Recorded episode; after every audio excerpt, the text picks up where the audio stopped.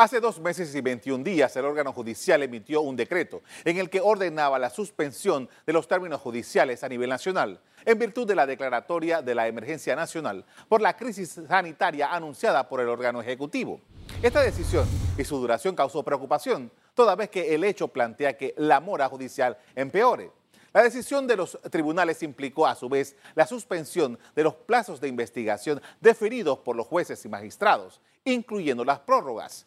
Esta medida afectó directamente los tiempos para responder una demanda, presentar pruebas o alargarlas, presentar apelaciones e interponer una acción de tutela.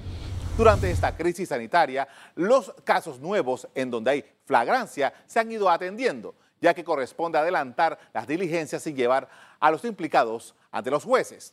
Un informe de gestión del órgano judicial indica que la mora judicial en el país es de 93.592 casos, la mayoría de ellos en las esferas penal y civil.